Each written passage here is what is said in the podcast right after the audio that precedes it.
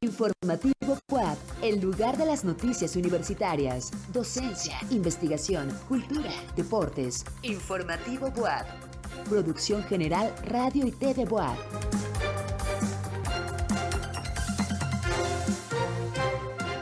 Muy buenas noches, qué gusto saludarlos en este jueves 5 de enero. Soy Tan Fonseca y los invito para que juntos hagamos un recorrido por la información más relevante de la Benemérita Universidad Autónoma de Puebla.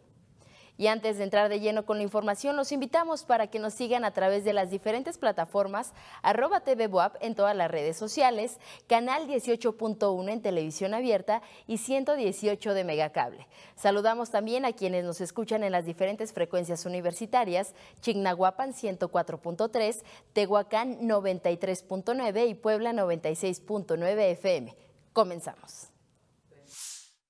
La rectora María Lilia Cedillo Ramírez da banderazo de salida a obsequios de la campaña Dona un juguete. La rosca de reyes, toda una tradición que sobrevive al tiempo. Emprendedores universitarios apoyan a comunidad de Cuetzalan. ¿Quieres saber más? Quédate con nosotros en Informativo Boab.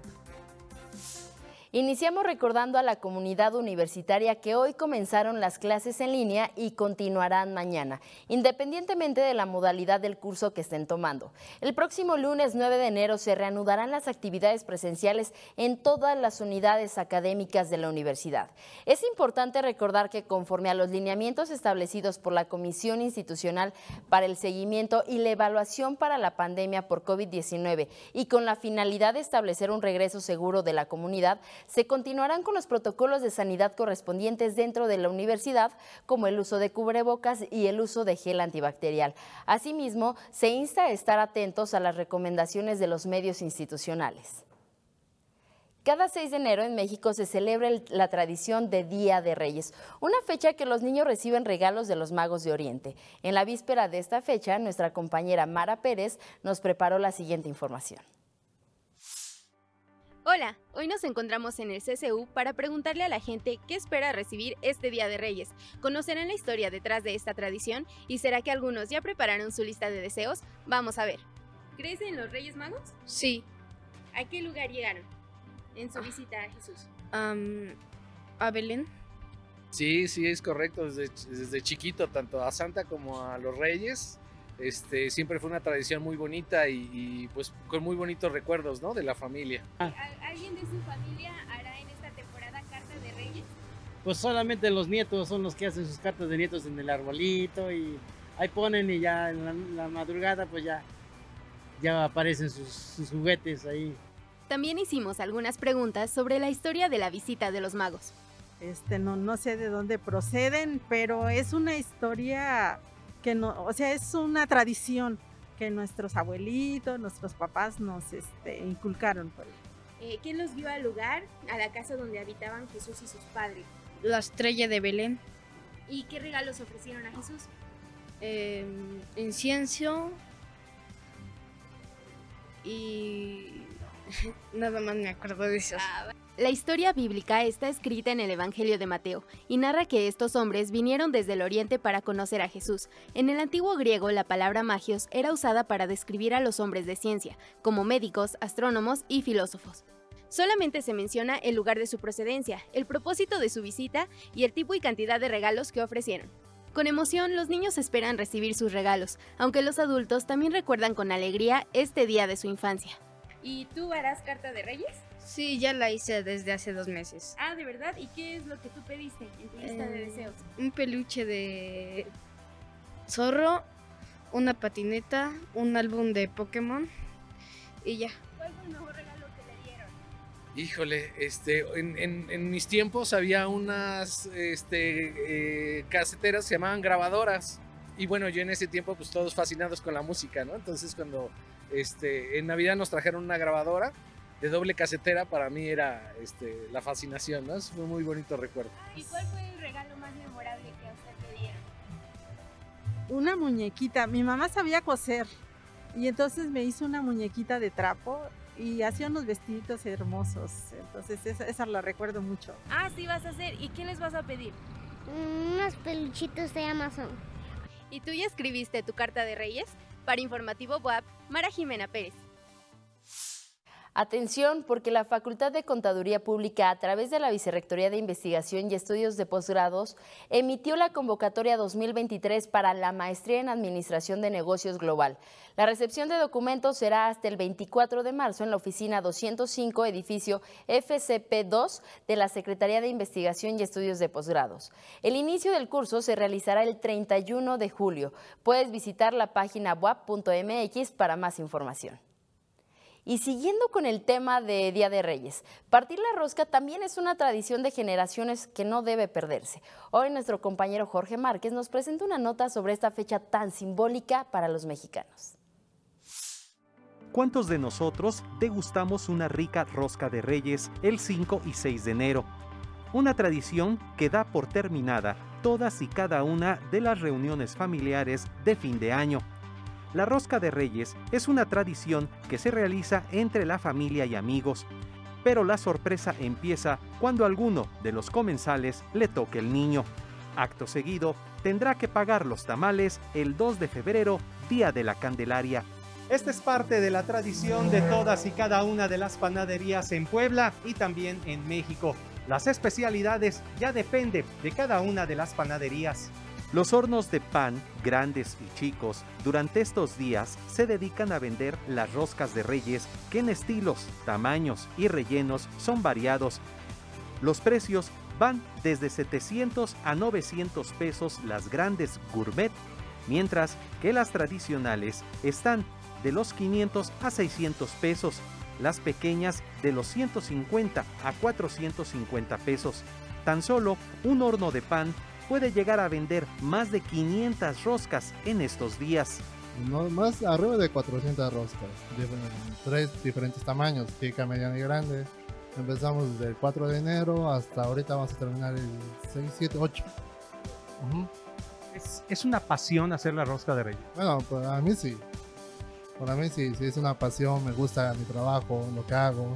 Y como es tradición, rosca de reyes, pues, sí me gusta. ¿Y qué tal te ha salido el, el muñeco?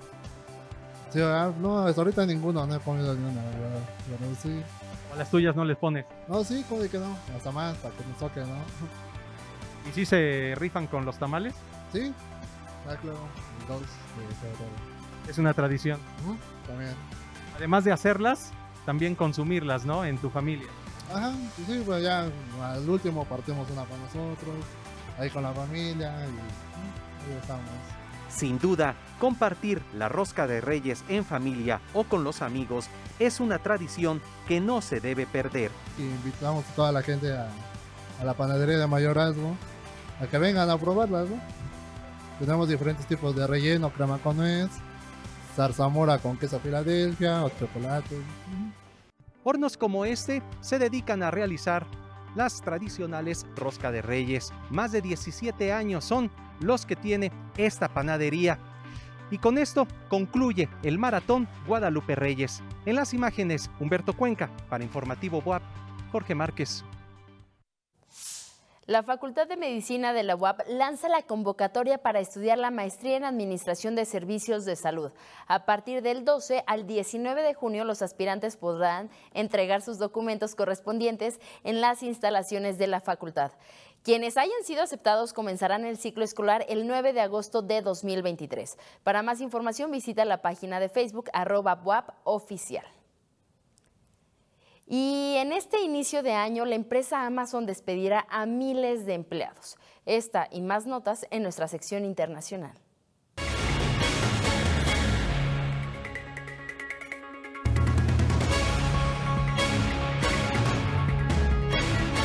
Amazon, el gigante del comercio electrónico, anunció que eliminará 18.000 puestos de trabajo, señalando que la revisión de su planificación anual fue más difícil debido a la incertidumbre económica y al hecho de que contrataron masivamente durante la pandemia de COVID-19 para hacer frente a la explosión de la demanda, duplicando su plantilla global entre principios de 2020 y principios de 2022. A fines de septiembre, la empresa poseía más de un millón y medio de trabajadores en el mundo, siendo esta la mayor reducción de personal desde su fundación en 1994. En Chile, Mon Laferte mostró una faceta distinta dando a conocer su talento como artista plástica, con una exposición en el Centro Cultural Gabriela Mistral de Santiago, La colección denominada Te Amo expone el trabajo multidisciplinario de la artista, entre pinturas, dibujos, bordados y una puesta en escena realizada con muñecas de gran escala confeccionadas en tela.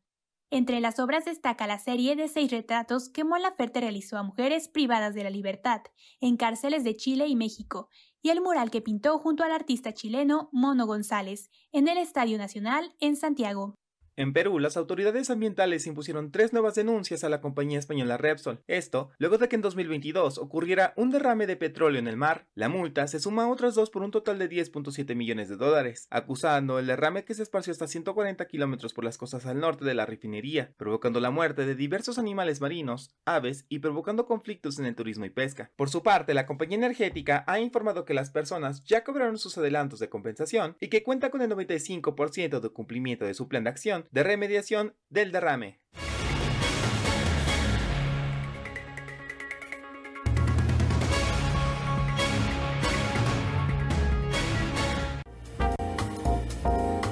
Informativo Boab, Cultura.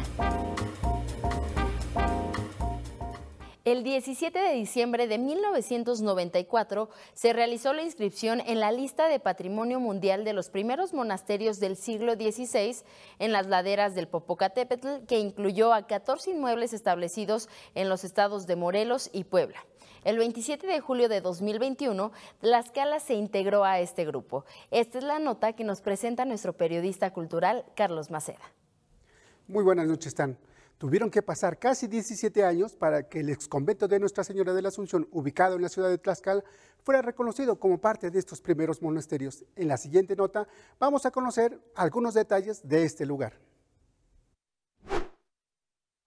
En 2021, la UNESCO incorporó a la lista de Patrimonio Mundial de la Humanidad al conjunto conventual franciscano y catedralicio de Nuestra Señora de la Asunción, construcción emblemática del estado de Tlaxcala que data del siglo XVI.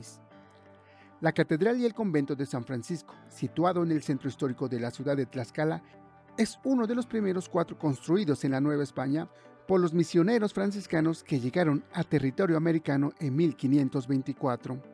El exconvento ostenta un techo forrado de madera estilo mudéjar, decorado con estrellas doradas que refleja la influencia de la cultura árabe en la que se prohibía la representación de las figuras humanas. En esta iglesia se encuentra también la primera pila bautismal del continente americano, donde se convirtieron a la fe cristiana los cuatro caciques de Tlaxcala.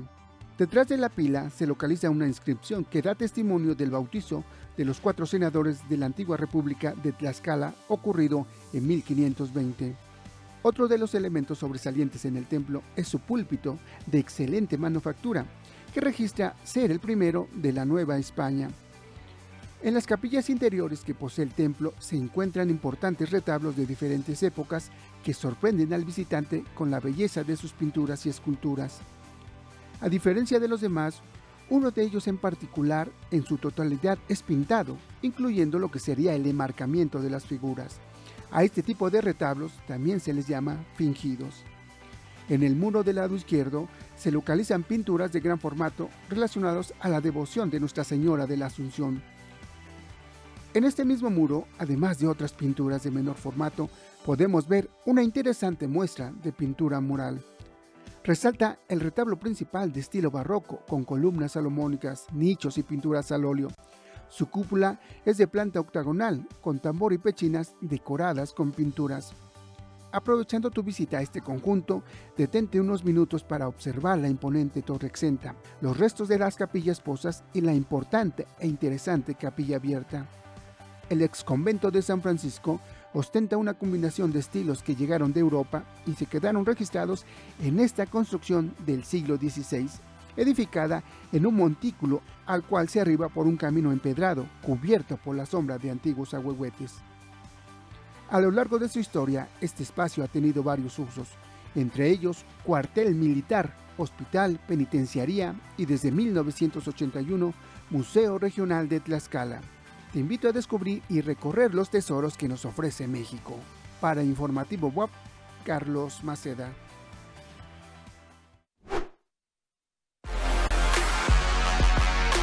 Informativo WAP, Deportes.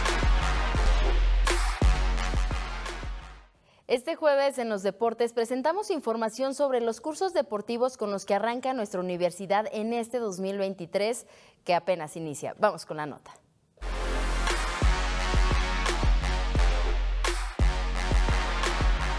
Nuestra universidad empieza con el pie derecho en este 2023 e invita a todas las personas que quieran aprender algún deporte a inscribirse en las diversas actividades deportivas que la web tiene disponible con fin de fomentar hábitos saludables. Para todos los niños y jóvenes que quieran practicar y aprender atletismo, se encuentra la convocatoria abierta en diferentes horarios dependiendo de la edad y con diferentes días a la semana y fin de semana con el entrenador Gonzalo Sánchez Díaz. Para los adultos, igual que para niños y jóvenes, la UAP abre la convocatoria para los cursos de natación de martes a viernes. Estos cursos tienen una cuota única de mil pesos y con grupos de 10 alumnos. Las sesiones duran 50 minutos y el horario para adultos es a elegir a partir de las 8 horas. En caso de ser menor de edad, las clases son a las 15, 16 y o 17 horas. El cupo es limitado, así que ya lo saben.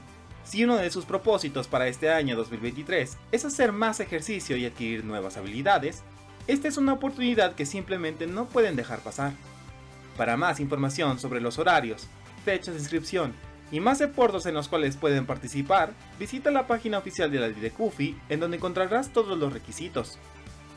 Para Informativo WAP, Rodrigo Sánchez.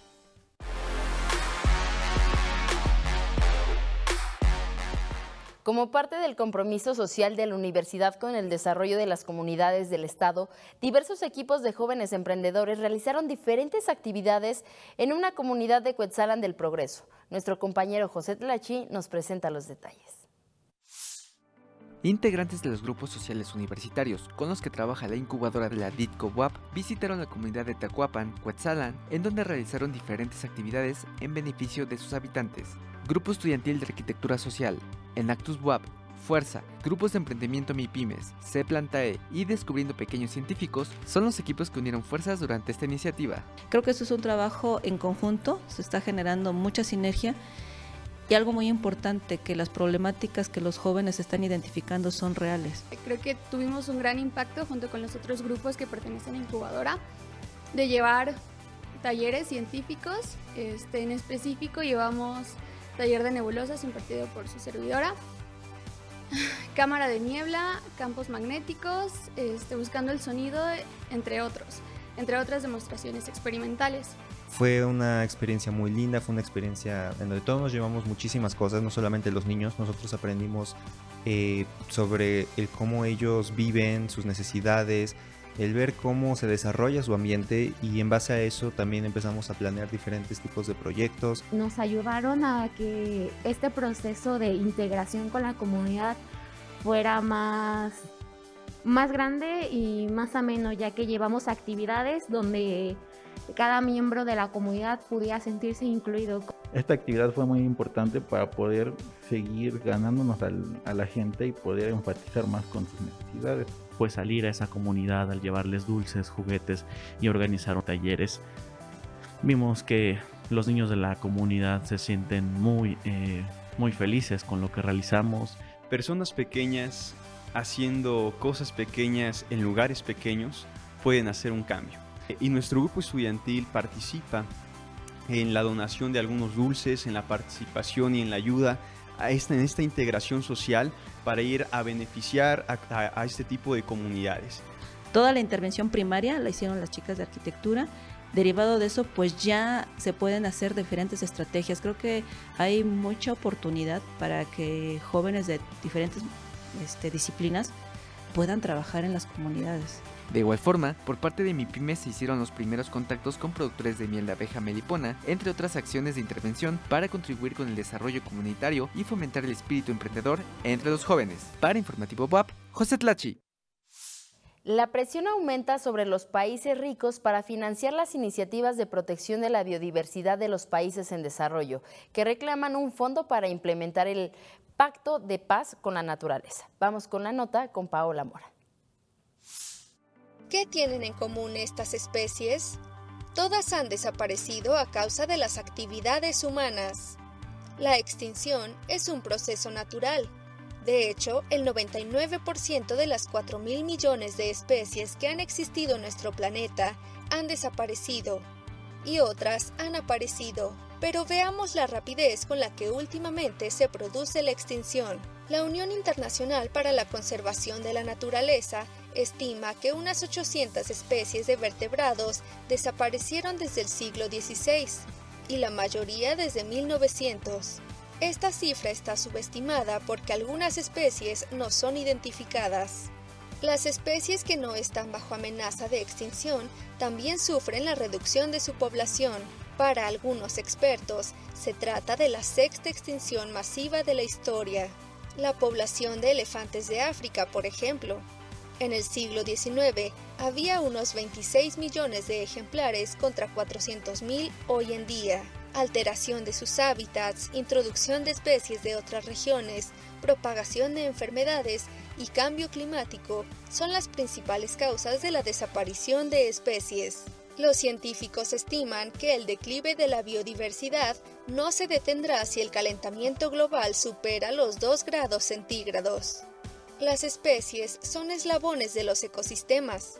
Entonces, a medida que desaparecen, las especies con las que interactúan son susceptibles también de desaparecer. Un estudio muestra que un cierto número de ecosistemas ya presentan signos de desmoronamiento, como la Gran Barrera de Coral en Australia. Antes de que sea tarde, son necesarias acciones drásticas de conservación para preservar la biodiversidad y proteger las especies y sus hábitats. Para Informativo WAP, Paola Mora.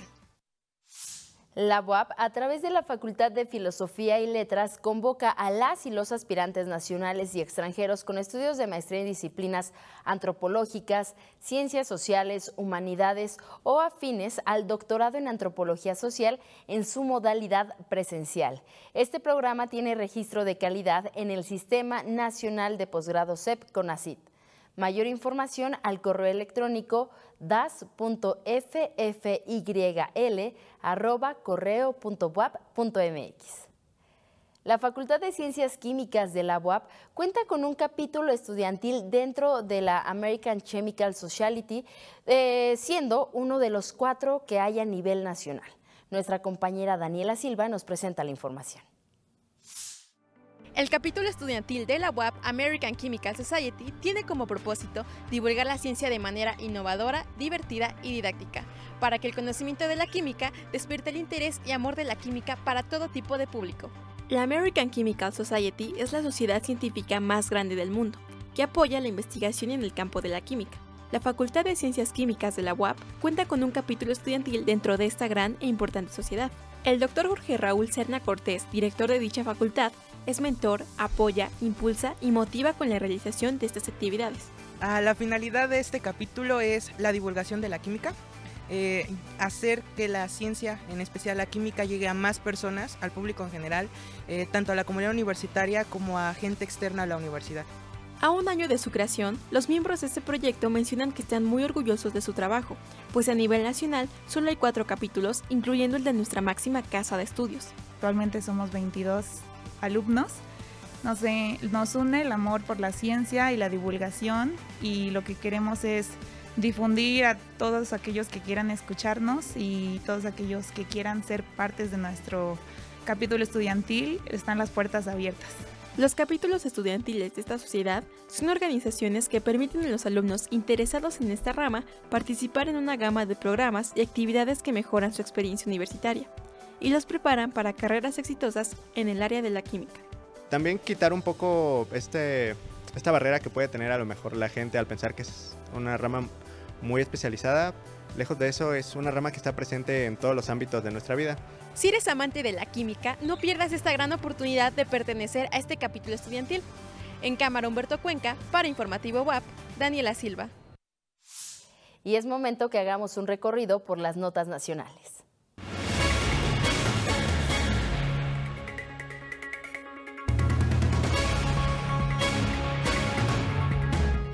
En Yucatán, ejidatarios, artesanos, activistas y comerciantes indígenas exigen la renuncia de Marcos Santos Ramírez, director de la zona arqueológica de Chichen Itza, argumentando que su destitución es la única forma de que se privilegie un diálogo entre el gobierno federal y los manifestantes. Esto después de que la gente bloqueara por más de 72 horas la entrada al recinto por presunto maltrato a los indígenas mayas e impedirles la venta de sus productos. Por su parte, el funcionario afirma que no los desaloja, sino que trabaja en la construcción de 600 espacios que sean dignos para los comerciantes. Las escuelas de iniciación artística del Instituto Nacional de Bellas Artes y de la Subdirección General de Educación e Investigación Artística conmemoran su 76 aniversario, celebrándolo con la convicción de fortalecer y mejorar de manera escolarizada la enseñanza en artes plásticas, música, teatro y danza. Cada año estas escuelas abren convocatorias de admisión con una formación artística de tres años para tres distintas categorías, la infantil, la juvenil y para adultos, integrando a cada una en el ámbito cultural.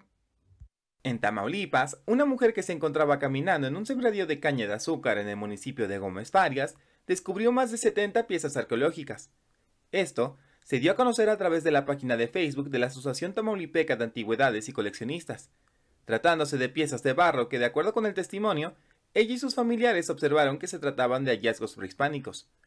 Por parte de la ATAC, esperan contar con la ayuda de la familia para poder seguir localizando dichos restos, ya que se cree que aún quedan más en la zona.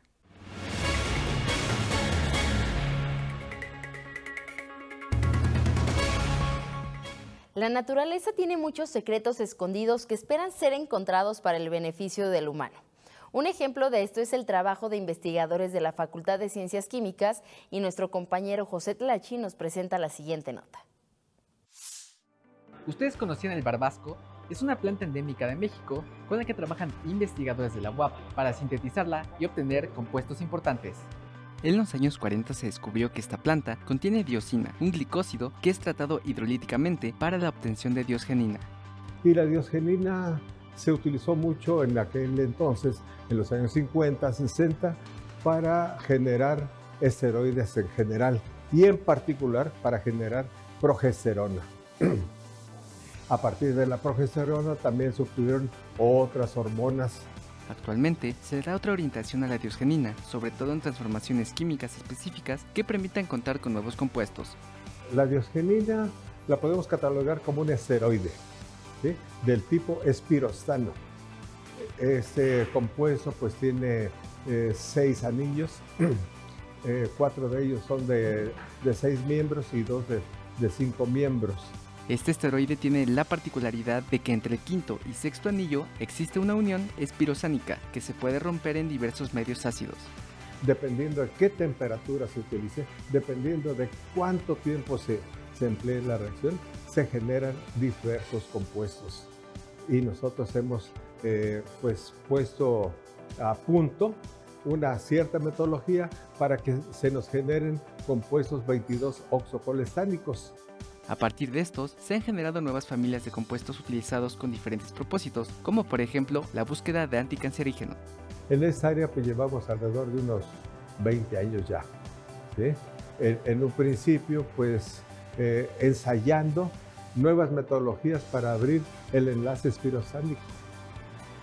Y afortunadamente pues este, eh, corrimos con, con mucho éxito, se hicieron publicaciones Gracias a este importante trabajo, los investigadores han podido desarrollar un promotor de crecimiento vegetal, pero de eso les platicaremos en la segunda parte de este tema. En cámara Jonathan Reyes, para Informativo WAP, José Tlachi. Cerremos con broche de oro el informativo, pero antes agradecer la participación de todo el público en general y la comunidad WAP en esta campaña de Donemos un juguete, porque la rectora María Lilia Cedillo Ramírez dio el banderazo de salida a los camiones que llevan obsequio de los universitarios a las niñas y niños que habitan en comunidades del interior de Puebla. Vamos con la información. Con la intención de compartir alegría y felicidad a niñas y niños de comunidades del interior del estado de Puebla, la rectora María Lilia Cedillo Ramírez dio el banderazo de salida al convoy de juguetes recolectados en la campaña Es tiempo de compartir, dona un juguete. Los poco más de 14.000 regalos serán entregados mañana 6 de enero en las diferentes sedes de los complejos regionales de la UAP. Durante el festejo del Día de Reyes celebrado en el Complejo Cultural Universitario, la rectora explicó que este programa tiene la finalidad de llevar un juguete a los niños de comunidades alejadas y a las cuales no les da tiempo de llegar a los Reyes Magos. Este programa tiene la finalidad de llevar un juguete a aquellos niños que viven en comunidades muy alejadas a donde a los Reyes Magos no les da tiempo de llegar. Y, eh, y, es por eso que nosotros les damos una ayudadita a esos Reyes Magos. Gracias a todos ustedes. Hoy se recolectaron poco más de 14 mil juguetes que serán repartidos en los cinco complejos regionales. De manera previa, las familias se dieron cita en el CCU frente al árbol de Navidad para partir la tradicional rosca de Reyes y disfrutar de la presentación de Circo Teatro Azul. Los más pequeños entregaron su carta a Melchor, Gaspar y Baltasar, además de tomarse una foto con ellos. Para Informativo Boab, Manu Sánchez. Y es así como llegamos al final de este espacio informativo WAP. Gracias a todo el equipo de noticias y producción. Mañana tienen una cita en punto de las 8 de la noche con mi compañero Enrique Moctezuma Malacara. Yo soy Tan Fonseca y recuerden, todos somos lobos.